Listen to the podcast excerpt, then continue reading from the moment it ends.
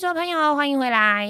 今天我们要来讲这个预售屋买的过程第二集，对不对啊？我们上次是粉丝敲完许愿的，我们有了第一集。今天我们要我缠着威廉把第二集也生出来。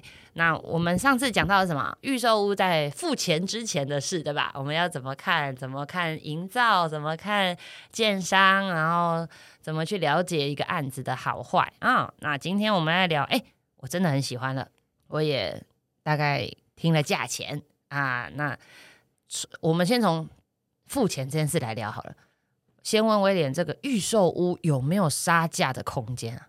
杀价的空间现在目前，如果啦，如果你现在目前在看的过程当中，很多人都是写不二价或类不二价。嗯，那你说的类不二价，其实就是打九五折、九折、九五折左右，或甚至累不二价大概可以打个九五折，就是累嘛，类似啊，哈哈哈，对对对，就是让你那真不二价就真心没没有的。其实我觉得还是有点缓冲，就是去尾数，可是。那种不二价应该是要去讲一件事情，就是说你非常了解你家的区域。假设我们去买内湖，可是内湖的环山路，那你可能那个地区非常熟，嗯，所以他跟你讲不二价的时候，你会很清楚说，哦，那个地方假设哈，假设就八十万，嗯，那八十万的时候，你再看旁边的周到环境的钱，通常实价登录也大概七十五万左右，所以新房子，假设新房子的情况。所以你可以比较好判断，他真的讲的不二价是不是真的不二价。好，所以其实如果我们去看一个案子，他就跟我说：“哦，我们这边是不二价销售。”哦。”所以基本上我们其实自己可以从实价登录网站去查询，要么是他那个案子，就是可能前面人家已经买了。因为现在我我们现在在录的时间，呃，是市场上面比较慢。房地产交易速度比较慢的时候，是，所以你很容易看到实价登录一个月前登录的预售屋。哦，因为现在已经要求预售屋也要赶快实价，三十天内要实价登录了嘛。对。所以如果说我去看这个案子，在三十天之前已经有卖掉了，我理论上是看得到它的交易结果的。对。但是我觉得这个是一个蛮好笑的一个点呢，就是说你今天不二价，嗯，但我可以跟你讲今天不二价。但明天调价，你知道意思吗？什么啊啊哦，对他他卖我是不二价，但问题是今天是这个价钱的不二价，不代表明天这个价钱还买得到。对我我我今天我也可以说，你今天不买，我明天建设公司就会调整大概二点五趴或者是五趴这个东西。其实这个东西的所有物是在建商建商身上嘛，所以是建商决定，因为他还没卖给你之前，都是他的。对，他可以随呃不是随时的，就是他有阶段性的调价空间哦。对对对，好，所以虽然我们知道可能是呃这个案子是不二价，可是有可能今天 听到这个价格跟明天听到价格就会不一样了，因为建商调价钱。对，但是你如果你有做足功课，其实你也不会说在销售的面前哦，他说调价你就哦随随风起舞这种感觉。其实你很定是说。我大概多少钱？哦，自我有多少自备款？我有多少总价的预算？未来我可以负担的价钱多少？你比较不容易随着呃他讲什么价钱，你就哇，你天哪，怎么会嘛？我怕绑不到。对对对。好，我我要提醒大家，做足功课这四个字哦，没有那么容易。首先你要知道你自己的状况啊，你知道你自己能付出多少的头期款，负担得起多少的那个每月的贷款。的负担的金额，这是自己的部分。那再来做足功课，还有另一个部分，就是你要看的这个呃建案的周边，呃有哪些建案呐？那他们大概什么价钱啦？目前成交价大概落在哪里？你都了解，这样才叫做足功课哈，亲爱的同学啊，好好。那所以威廉告诉我们说，呃，这个不二价或类不二价。那如果说是呃，他也没有特别强调他是类不二价。那通常我们去看案子之后，销售姐姐就会说：“哎，你有没有喜欢哪几个类型啊？我们可以把资料跟价钱给你，让你带回去参考。”那姐姐写在纸上的这个金额，就是就真的是我们最后成交的金额嘛？其实你可以问那个销售，直接跟他姐姐讲说：“哎，这个价钱是不是最后的价钱？”其实，其实那如果姐姐语带保留说：“啊，如果你真的喜欢，我们可以帮你跟主管争取。”对啊，如果你再回来的时候，如果你付个定。那我这个价钱可以再伸缩一下啊，这都是一个话。那有些有些姐姐其实会直接就踩住了，因为她因为姐姐最清楚，因为姐姐最想要卖房子的人是是姐姐，是姐姐，所以呢，他今天有成交的时候，他才有业绩嘛。是，所以他会依照判断，他会跟你讲说，哎，不好意思哦，我经过几次的我们我们这努力，前面几组其实，哎，这个业主超硬。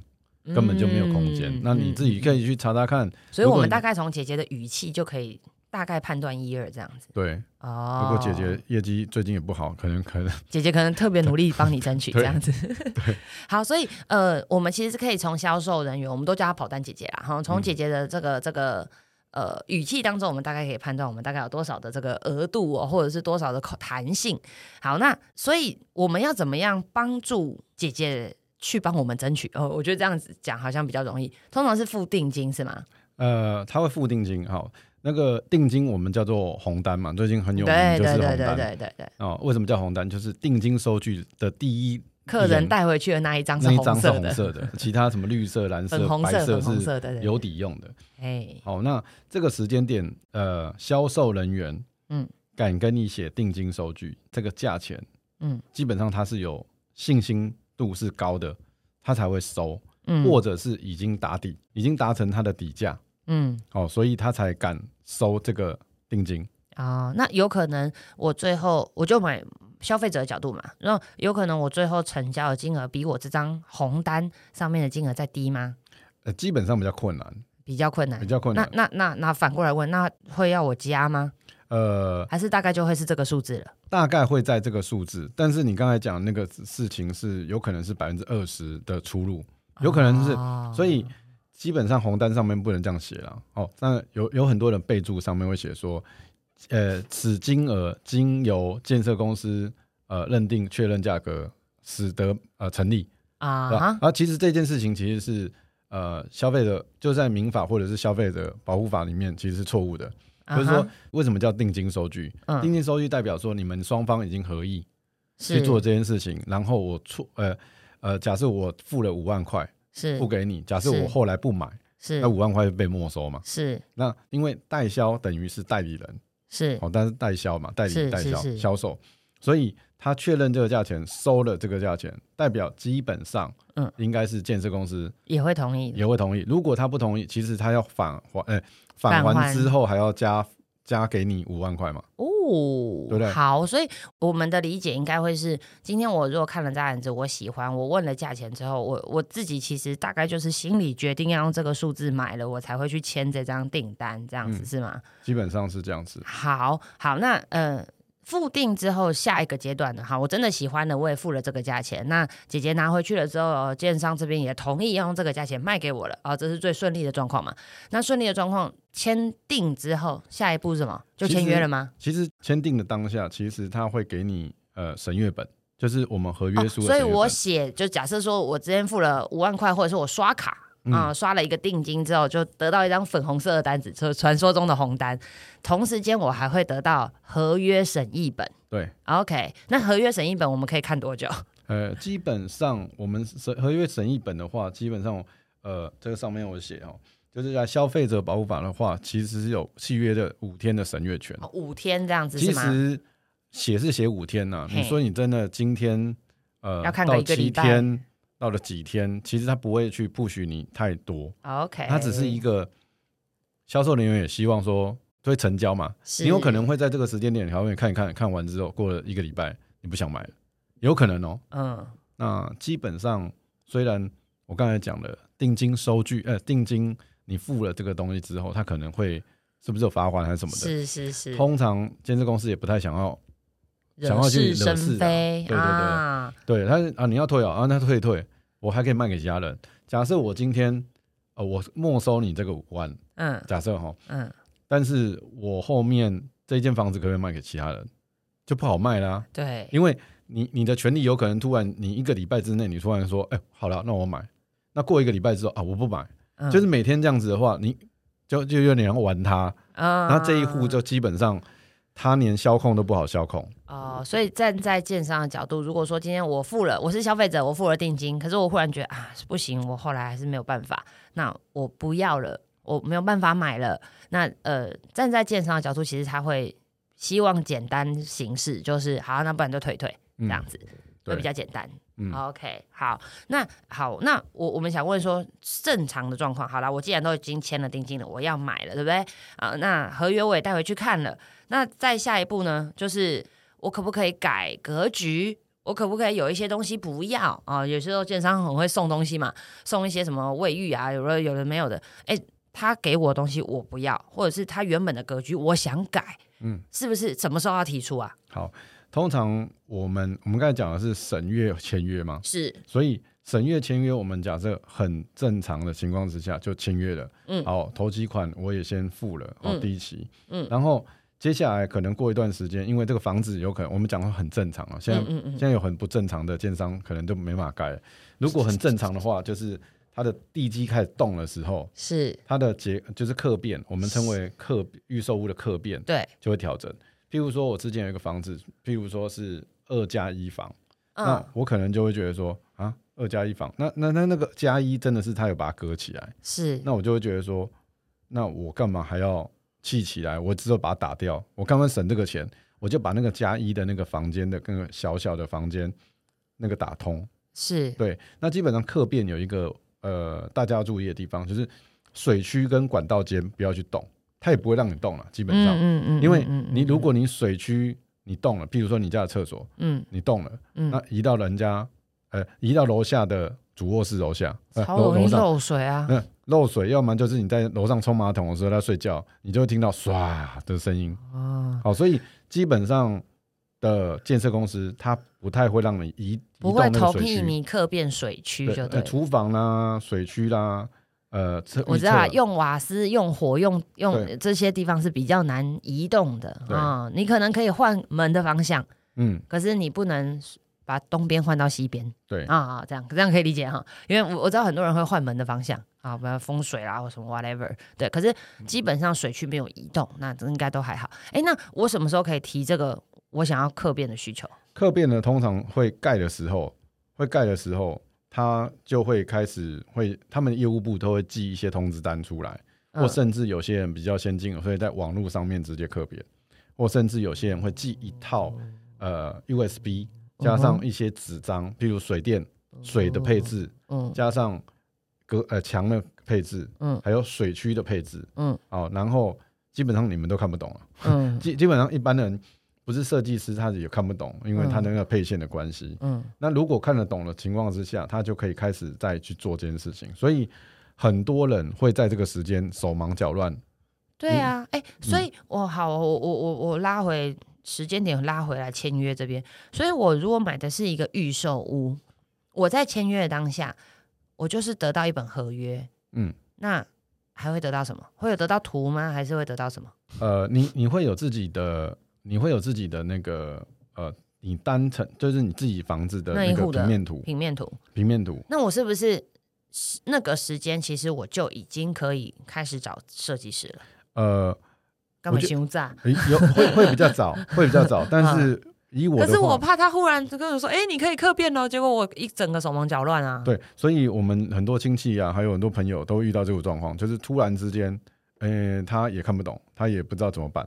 好，这个时候你应该也会认识到几个设设计师的朋友，那你，可以跟他讲说，哎、你觉得这个格局怎么样调整会比较好？哦那他们这些朋友应该也会是去帮你微调一下啦。基本上，好，所以如果我是预售，我去买的时候，我看了这个案子，哎，可是我们坦白说啦，像我们自己看过这么多案子，我就觉得有的案子的那个平面图，呃，加加配图，他们叫加配图嘛，就是加配图的意思就是我自己那一户里面的房间配置那些东西嘛。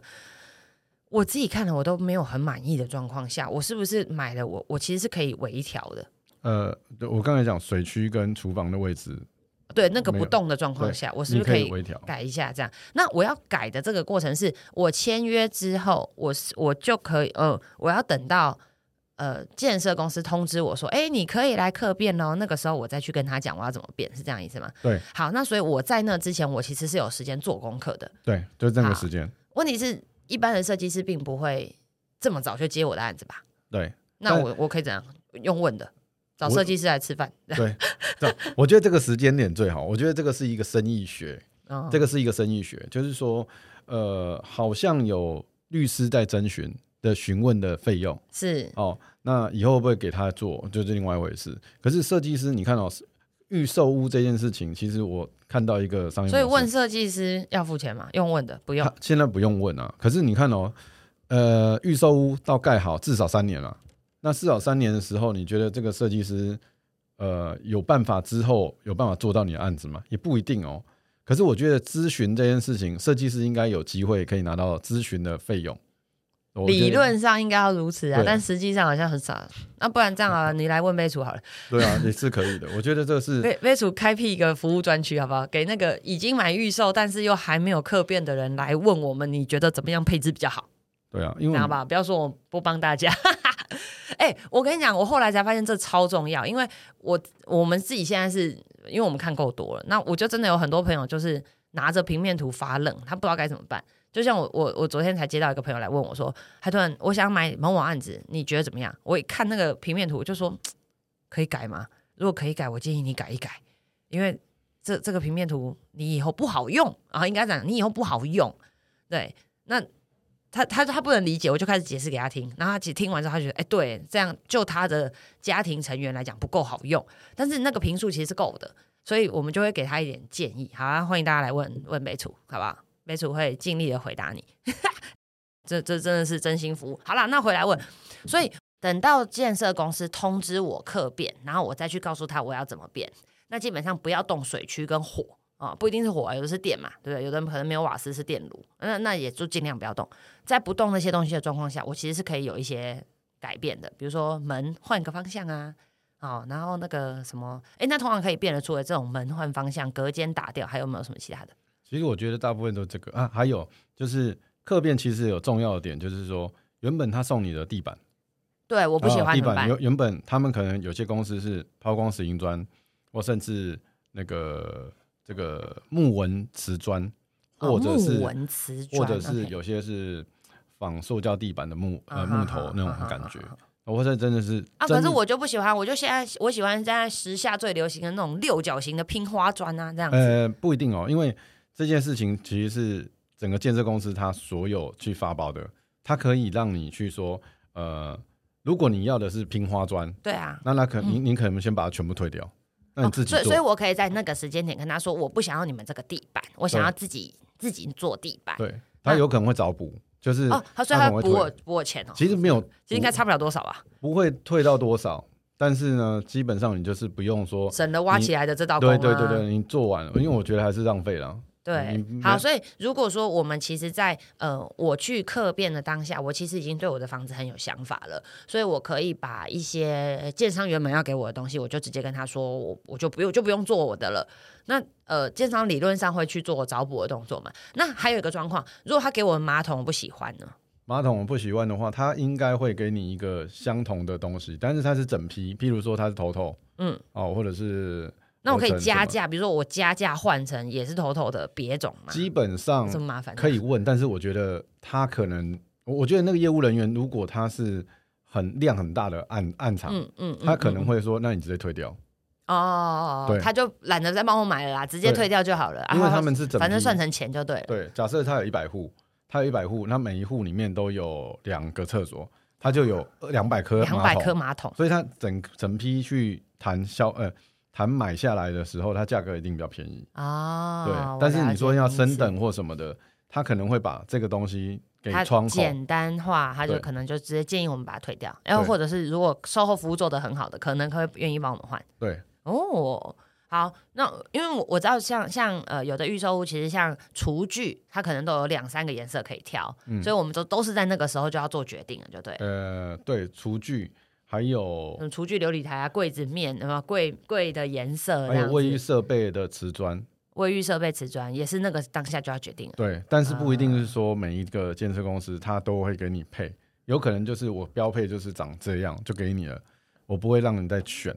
哦，我懂，我懂，有有的是就是反正统一，我这个建案一百户全部都是这个瓷砖，这样，那你只能选择要或不要。对对，那我我有碰过有的比较仔细的啊，当然当然总价比较高啊，他可能会有两种到三种给你选啊，你要深色的还是浅色的？嗯，对，因为每个人对于家的需求不一样嘛。对，有的人喜欢觉得深色比较好清理啊，掉头发看不到啊，浅色比较明亮啊，这样。好，所以客变在这个当下其实是签约过后，maybe 是盖到我那一层了，他才会来通知我要。No no no no，他不会盖到你那一层的时候。假设我是五楼，嘿，他的地下室在挖的时候，他基基本上要通知你。那、我二十楼嘞，二十楼基呃二十楼基本上他如果他们统一流程，他可能就是在挖地下室开挖，他就来做这件事。他其实可以先送，他他可以哦。业务人员他的习惯，他会说全部先送，我可能是什么时间点我要结单，OK 接进来。OK OK OK，哦，那这个正常来讲是这样，就是说我们在盖，假假设你是二十楼，嗯，我基本上是要前面的时间大概五层楼、十层楼以前，就是哦我就已经开始所以，所以通知你了。这个这个流程其实是建设公司他这边他们会去制定的。就比如说，哦，我们现在是一到五楼的客户，欢迎你来客变时间这样子，然后再来是十到十五楼这样子。嗯哦，所以大家就是积极一点好吗？就是按照你的时间点赶快去刻片，其实都会不要让人家难做事哈，其实都会往前，不然盖到你那一层维护 没办法改。因为你看哦，每一个假设你今天原本是三房，是。你把它打成一房，是。那那个插座其实就不一样了，哦，对啊，那那个墙面的插座，所以对啊，原本要放插座的就不没有墙啦，就对没办法放。所以会预先，就是你盖，假设你刚才有二十楼，为什么预先你还没盖到那个层楼的时候，他就会做？因为它的设计图还有它施工水电配置，他就会去调了。好刺激哦！所以预售屋买了也没有说你就放着不理它呢。对预售屋买了你也是很多功课要做呢。嗯，哇哦，OK，好，所以呃，但但我觉得这就是过程，你知道，你你知道买一个家，这就是过程，这是享受哎、这是享受的过程，不要视为难事，好不好？大家视为享受，你要用想象你未来在这个房子里面，然后你用什么颜色的瓷砖，什么样的卫浴，然后呢再加上可爱的地毯，哦，你喜欢的柜子，哇，这一切这个生活多么的美好，对不对？感觉阳光都灿烂起来了，这样好。所以客变这件事情其实并不是这个当下这件事情，客变有可能会是一个比较长时间的状态。哦，随着我们案子买了，到真的他开工这个时间，到他开工到、哦、我们开始要做客变，可能又是一段时间。所以其实我们是有足够的时间去做这样子的功课的。至于这个时间多长多短哈，我建议你问 现场。对啊、因为有的建商不见得是马上动工，有的就真的乒乒乓乓就开始了。我们也碰过边盖边卖的，嗯，对不对？哎，边盖边卖可以客变吗？呃，基本上还是要看他动工的状况，对不对？假设你今天已经盖到，假设你今天已经盖到十二楼了，那你不会乎啊，那你买三楼，那基本上你没不会乎啊，那就跟新城屋差不多啦，对，但基本上你可以就变成说，今天顶多我瓷砖不要铺而已啊。对对对对，瓷砖不要铺哦。那那个有些东西，那个瓷呃，就是卫浴设备这些东西还没进场，哦，嗯我可以用提货券的概念。啊，对对对对，OK，好。提货券这件事情也是，就所以提货券这件事情就比较会有存 Q 了，对不对？就是我嗯可以拿着提货券到他指定的这个商家里面去做一点点的调整对我我加减账嘛，哦，我可以用。好一点的。我想要金色马桶这样，对，然后就加，钱换成金色马桶这样，你可以加钻石。接黄金啊，对不对？啊、好，那再来呢？我们看下一个流程是什么？哎，那所以买了之后，你刚刚说付第一期款，通常第一期款预售屋的第一期款，因为因为我觉得新城屋跟中古屋其实就很类似的，它就是 ten percent，然后再来就是什么什么十趴十趴十趴，然后再来贷款这样子。可是预售屋嘞，预售屋其实通常嗯。通常哦，呃，建设公司都会跟要十五趴左右，就一开始要付十五趴，一开开始就是要十五趴，至至少，哦。因为它的一个流程，譬如说，通常了哈，嗯。定定金下去完之后，嗯。首付款大概就十 percent，嗯。那有可能是对于首购的这种产品，嗯。它有可能说十 percent，嗯，哦十 percent，但是你不要去忘了一件事情，后面还有一个缴交工程款，对，那工程款它其实有市面上是有分两种的，是。就比较简单，是。一个是零工程款，是。一个是分期的工程款。是。OK，那我们讲一个坊间比较常遇到的，就是我盖到几楼，可能就要付两趴、三趴或五趴这样子出来，就累积有没有？我今天盖到三楼，我就要给我假设哦，就就三趴，然后盖到六楼，我就是几趴。好，我们用一千万来看好了，好，我觉得一千比较好算。所以假设我买一个一千万的预售屋，嗯，我在签约的那一天我要付，呃，约莫是十到十五 percent。对，你就把它当一百五十万，一百到一百五十万之间这个，然后我们抓抓宽一点啊，抓一百五十万。嗯，所以就是说我还有八百五十万还没有付。嗯，好，那后面呢，我下一次要付钱约会是就要看建建商怎么跟我约定开工。这是一定要的哦，开工就要再付一次钱。对，那开工大概会付多少钱？呃，不一定，因为真的每一个公司，他有可能跟你讲说五趴，有可能三趴。可是，在定金五趴三趴大概就是五十，呃，对，三五十万这样子。对，OK。假设我今天已经签约了，比如说定金收据，嗯，基本上上面的红单，嗯，应该会写很清楚，什么时候要付钱，什么时候要付钱哦，然后他会再加注一次签约的时候这个合约书。里面基本上也会写大概什么，呃，就是做到什么时候你要付钱，嗯，哦，可是日期不知道，但是工程进度会写。对，那你放心，建设公司一定会提醒你，他会寄，他会寄缴款单给你，嗯，对你，你就会收到，然后你就说，哦，你要缴三十万了，在，嗯，可能会在十月三十一号以前，啊，你要付这个钱，然后又盖到，他又恭，呃，恭喜你，我们又盖到六楼了。那你就再缴个三十万。哎，所以预售屋其实买了之后，你并不是就是两手没事。你我发现蛮忙的，你又要去了解你自己那一间，你想要什么样的装潢，什么样的格局，嗯，然后你又要呃不随时 stand by 这个建商的通知，嗯，然后准备好钱这样子。好，所以哎，那我我想问你，刚刚说这个呃，有可能，因为我们其实之前很常在这个。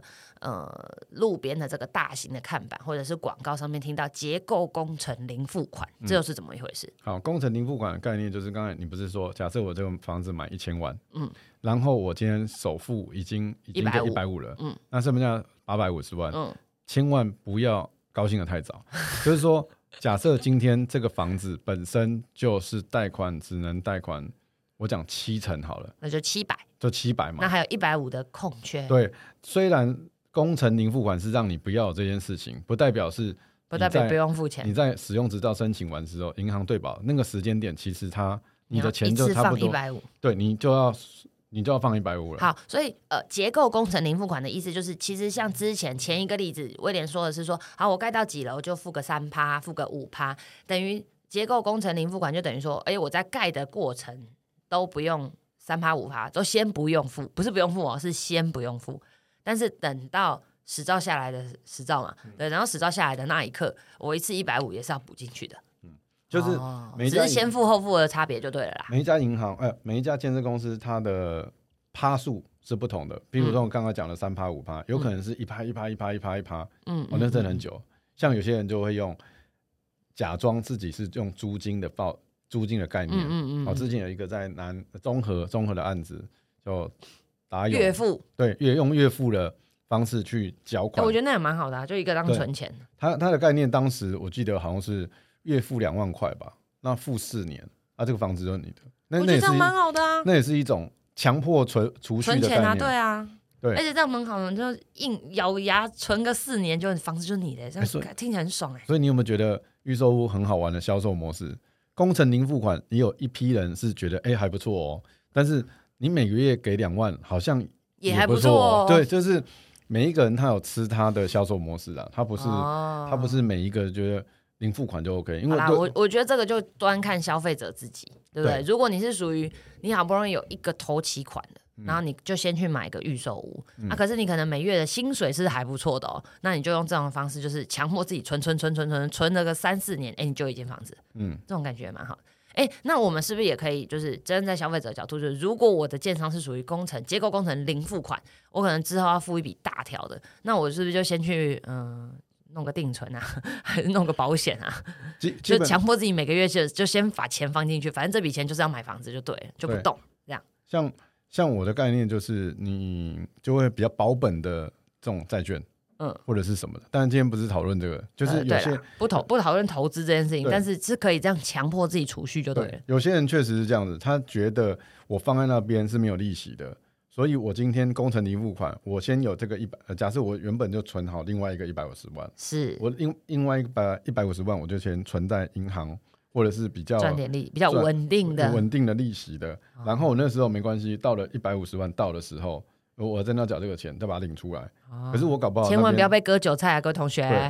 哦，这个部分也蛮多人会用这个杠杆。哦，好的，我们今天又学到一课，原来这个钱是可以这样子运用的。好，哎，付完钱缴缴了工程款之后，接下来呢，等房子来。接下来就是那个使用执照，就看着房子一直一直盖起来。对，什么时候可以申请使用执照？其实，呃，基基本上它的一些法规，还有一些建筑的结构里面弄好完之后，里面就有使用执照。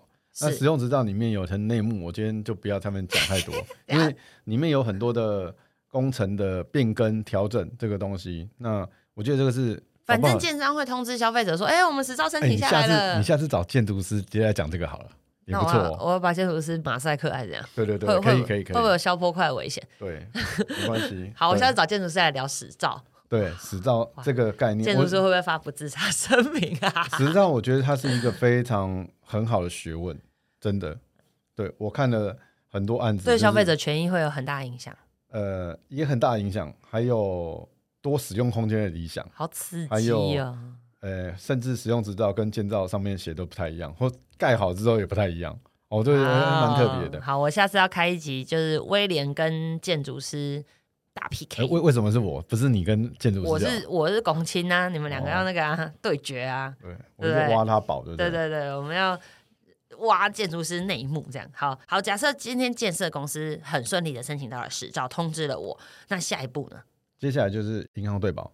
就是银行就会来看一下，说这个房子还有你自己本身的资历，他想要开始呃，可能可以贷款多少成数？所以回到刚刚一千万，对，那我可能在这个过程中我已经付啊付啊付啊付了两百五十万了，不对，我们刚说到啊三百万，对，一百五一百五三百嘛，对，那还有七百，那这个时候银行就变成是来跟我对保，就是我直接跟银行借七百万了，对，哦，OK，但这时候就是有利率啦，或者是因为基。啊可是通常不是建商都会谈好，有不一定啊，因为首购的话，当然都是会用建设公司的银行，对，哦，因为它是整批整批的，它贷款上面的呃银行趴数或者是成数也会比较好。建设公司会说贷款八成，嗯，可是你去外面谈的时候，你可能只剩下七成，嗯，可是他这个整批贷款的时候，他是可以给你八成的，所以那当然跟着走啊，对，所以有时候很特别，不然我还要去哪里多生一一百万？对，就是这个部分，他们是因为他们是整批的，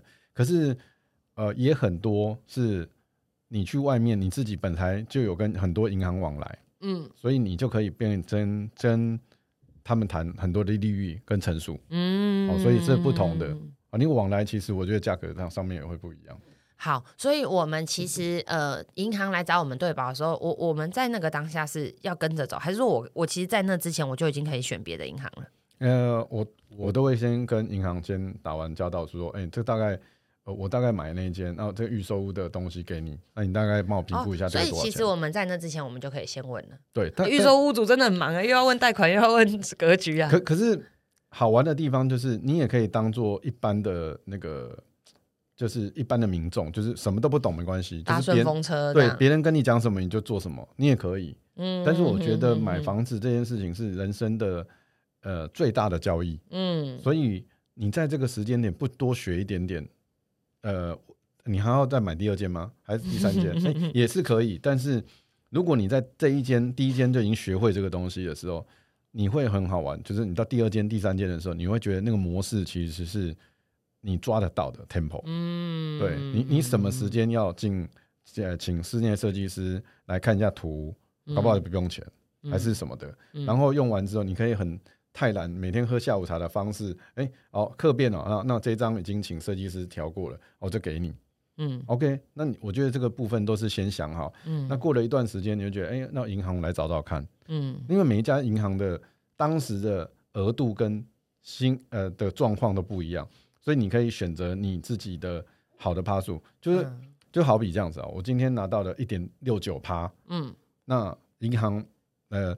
假设建设公司它拿出来是二点一趴，我当然选一点六九啊！我听了我也爽，对不对？对啊，对，就是那个感觉。那其实我觉得那个你有多做功课的时候，你就知道哦，原来每一家的银行它是有做比较的，嗯，不是说完全都没有这件事情。好，所以做足功课，不要以为买了房子就不用做功课喽。买了房子还有事要做，你要去了解你的格局，了解设计师，还要了解你的贷款啊。有可能，当然有可能，绝大部分的状况会是建商去谈的这个包裹的状态额度是会比较高的，但是利率不一定。嗯啊，如果你是属于那种我身上有一点钱，我追求的是利率比较低的，我们就会建议你自己去问一下银行。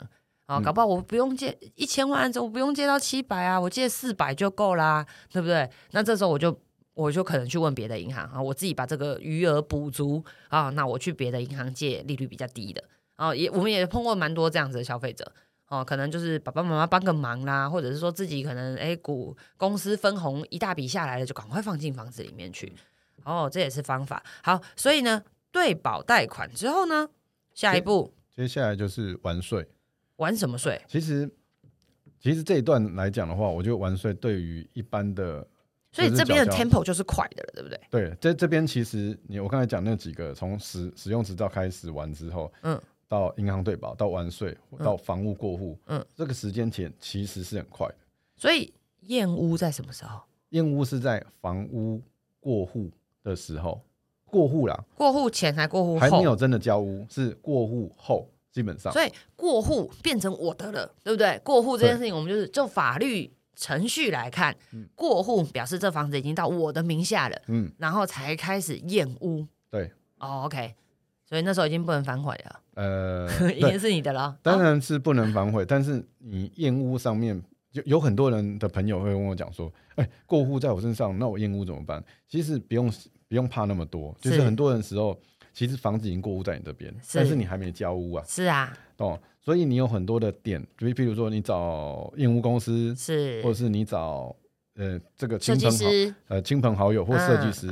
其实这这这是我个人的想法咯。我不一定是找验屋公司，是。但我觉得验屋公司是很简单，就是我今天就是验屋完之后就怎么样。嗯嗯。但我今天我找了室内室内设计师来的时候，嗯，他基本上会帮我看，嗯，我大概里面的状况。因为他以后可能会接手去设计嘛，对，他也不希望说以后是我跟他的纠纷呢，是对，因为假设说水管阻塞，是，或者是现在目前厨房本来就不通，是，哦，马桶也不通，结果他施做完之后，我说，哎，那设计师，对，因为这个东西是移交给你，所以我的习惯是会把室内设计师，呃，在验屋的时候又拉去了，带着。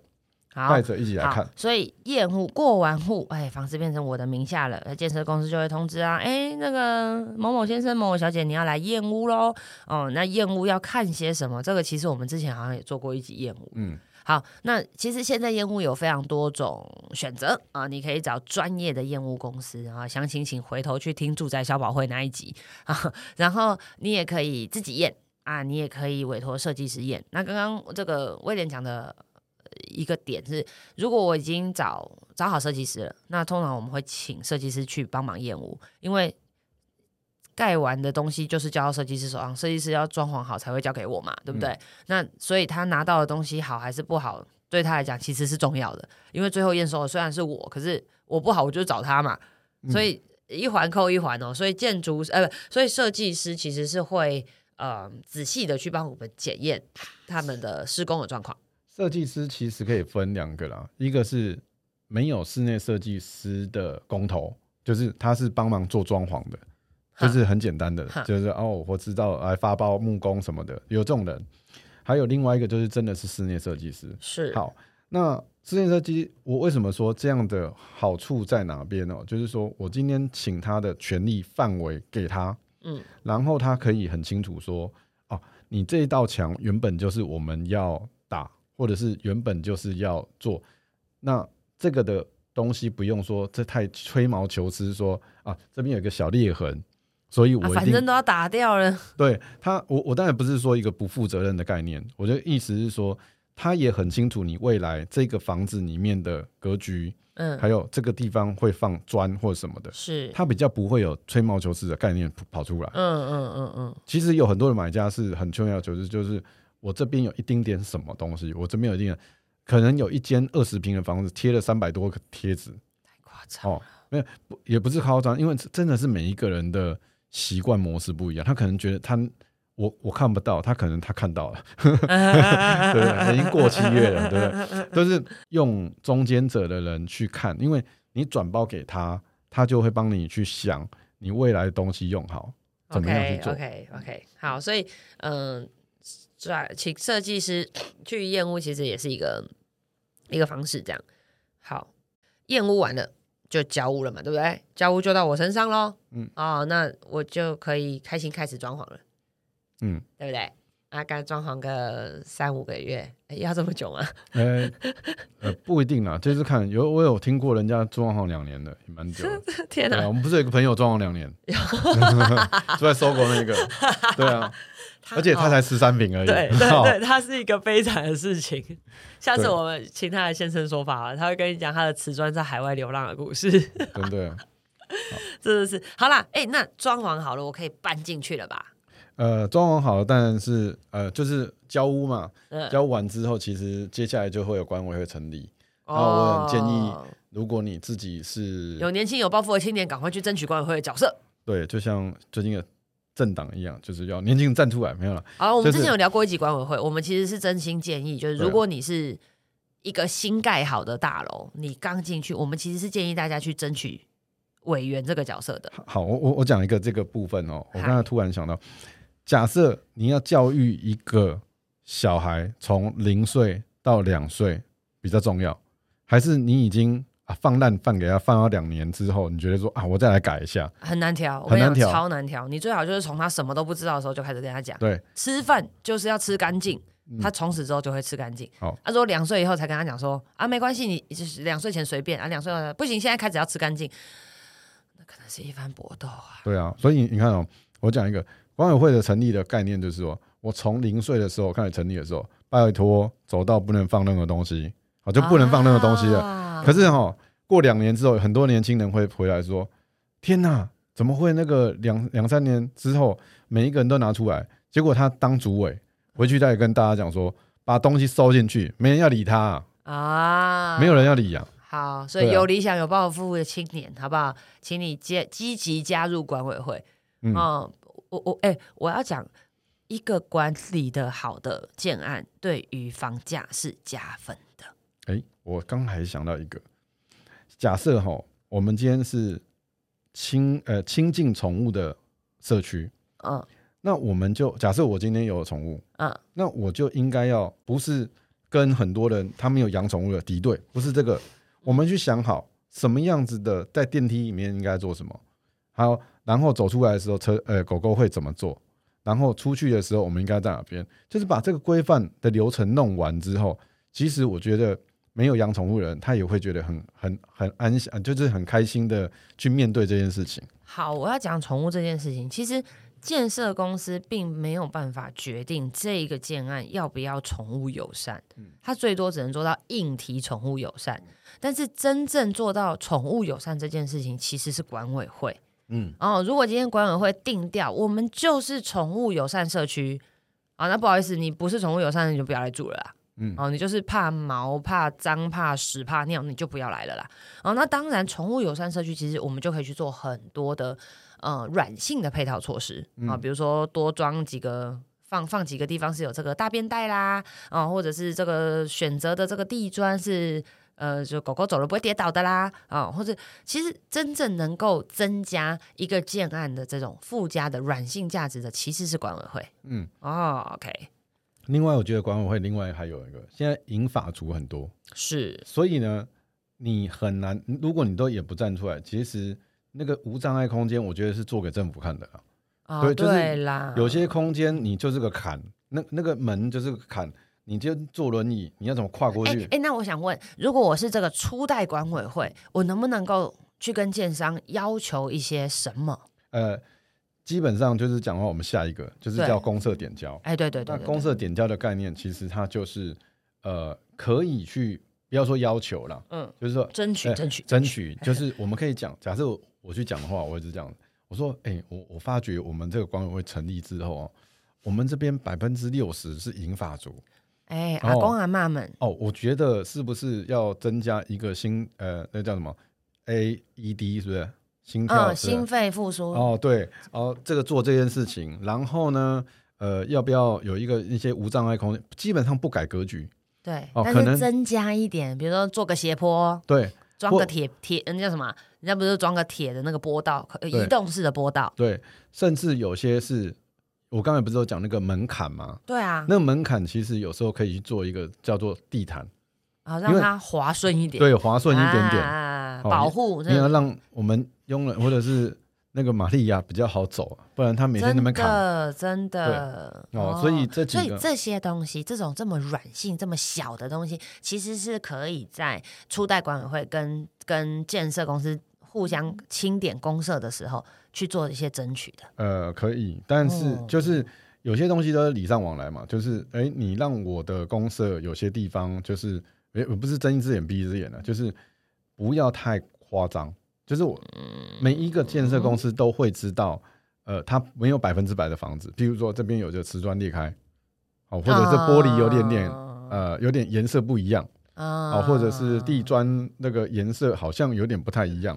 啊。有些地方还是电梯是有些地方是要微调的。是好，那这几个地方他们都会去贴这个贴纸，对，好把它整个确认出来。那这个过程当中，他们觉得也很顺的时候，其实他们也会赠送一些东西给管委会嗯哦那去合法使用去做这件事情。那这个部分，他们都还是很希望是真正给这个管委会给到足的东西。哎，我可不可以举个例子啊？就是比如说，在我们看，我们经历过这么多件案，有没有哪个建案是真的，呃，建商跟管委会是相处融洽的？哎、其实还蛮多的呢。哎，我我因为你知道会被媒体报道，通常都不是什么好事，嗯所以以至于大家都觉得这个过程应该腥风血雨。嗯，可是其实我们也是知道，有很多建商移交给管委会是顺顺利利、开开心心的，嗯，对不对？那我们可不可以举一些例子，就是他们究竟怎么样让这个过程顺利又开心？好，几个东西来讲的话，就是说，当然前面有成立管委会，是那管委会通常啦，通常建商的代表还是会派进去的，啊，因为他没卖完，是不是？呃即使有卖完或没卖完，基本上还是会有人派进，因为他有可能要代管嘛，啊，他代管一段时间半年的时间还是什么的 OK OK 然后或者他也有留几间，他们自己会 OK，会追住。OK，好这个相对融洽的情况之下，就会呃有一些点交，我觉得要负责任呢、是第一个，如果你站在一个建设公司的立场，我去点交的时候，就是一个一个很认真的帮他点。是那个情况之下，其实邻居住户是看得到的。是，那有些地方住户还没看到，你就先看到嗯，哦。那了不起，你负责，你对，你就 把它处理好嘛。哎，哦，啊，说真的，啊，又不是你那个点交的那个人来施工，嗯，啊你为什么叫营造了？哦，你来修，你，你还不是扣那个营造的钱？嗯 没有，就是因为你东西全部做完的时候，嗯你还会有一些些钱是让营造后面要售后服务嘛。啊，那售后服务完之后，你才会给这一笔钱嘛。基本上了，我对啊，对啊，所以所以呃，我们我们其实现在大部分我们听到这个点交公社顺利又开心的，绝大部分其实是由建设公司这边，其实还是先主动、很严格的来检视这些他要点交给管委会的物品，嗯啊、项目这样子。好，那管委会这边当然也就是，哎，健身公司都这么认真了，对不对啊？那我们这样感觉是啊、他们很负责啊，因为怕的就是不负责嘛，对不对？嗯哎、他很负责，好，所以这个过程相对来讲就会是顺利的。嗯，其实要站在假设建设公司是甲方，嗯它的概念一定要做服务。嗯其实我觉得建设公司是服务业，嗯它不是什么营造，它不是什么代销什么的，因为嗯。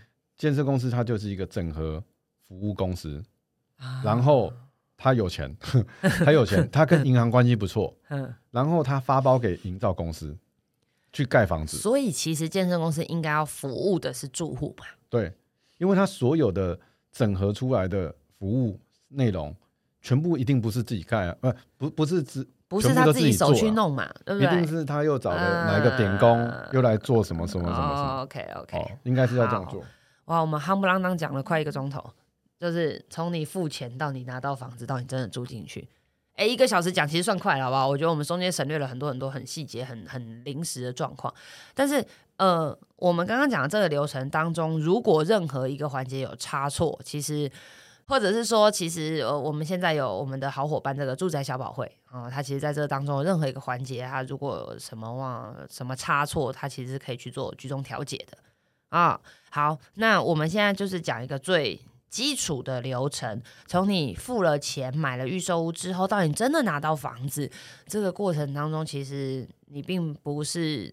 只要去筹钱就好了哈，你还有好多事要做，你还要去了解格局，你要去问银行贷款，然后还要那个积极加入管委会，让你的社区管理更人性化，帮助你的物业未来更加分啊！所以各位亲爱的朋友，这买房这件事情从来都不容易，你不要以为买了预售屋比较简单啊，那其实买预售屋有买预售屋的美感啊。好，那这个时间呃，我我觉得我们今天用了这一集来来。告诉大家买预售物的这个流程。那欢迎你有任何问题，或者是说你在买预售物的过程有碰到什么你觉得很生气的事，那我们也欢迎你留言给我们。好，那刚刚提到的集数那个资讯栏里面就会放链接，欢迎大家回去追溯一下。好，那如果你喜欢的话，就帮我们订阅，或者是把这一集分享给你觉得你需要的朋友啊。那这一集我们就到这边，下次见喽，拜拜，拜拜。